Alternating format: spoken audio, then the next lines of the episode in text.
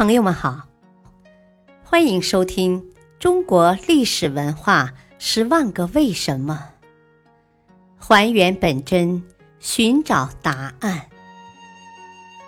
民俗文化篇：为什么说中国的汤文化历史悠久？汤。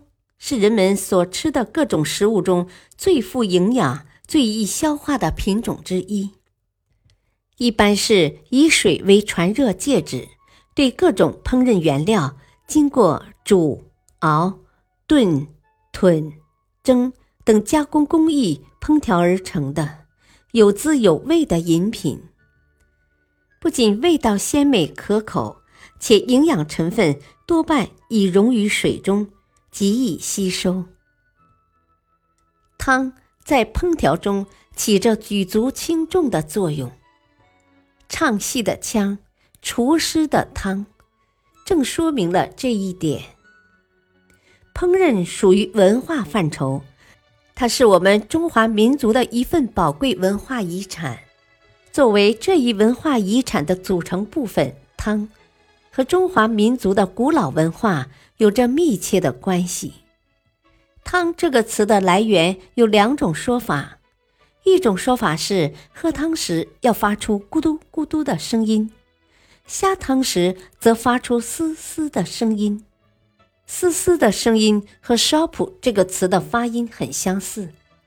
另一种说法是 “shop” 这个词可能起源于德文 “shop”，即。一种稍有肉汤和浓汤的面包，在英语中，晚餐 supper 这个词来自啜饮 sup，意思是请坐下喝一碗汤。在美国，喊一声“汤来了”，表示家人可坐下来用餐了。中国的汤文化历史悠久，在两千七百多年前的食谱上。就已出现了十几道汤菜。据史学家考证，最早喝汤的历史并不在中国，但有关汤的最早食谱确实是在中国发现的。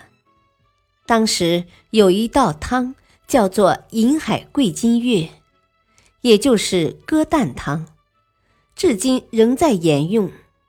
到唐宋时期。民间有客到则设菜，欲去则投汤的民俗，可见当时喝汤已经非常普遍了。中国的帝王家的食谱可算是集中国菜与中国汤之大成。慈禧太后是中国历史上最有名的美食家，有八名御厨为她做汤。他最喜欢喝的汤是鸡茸鸭舌汤，佐料是鸡、鸭舌、火腿丝、鲍鱼、干贝等。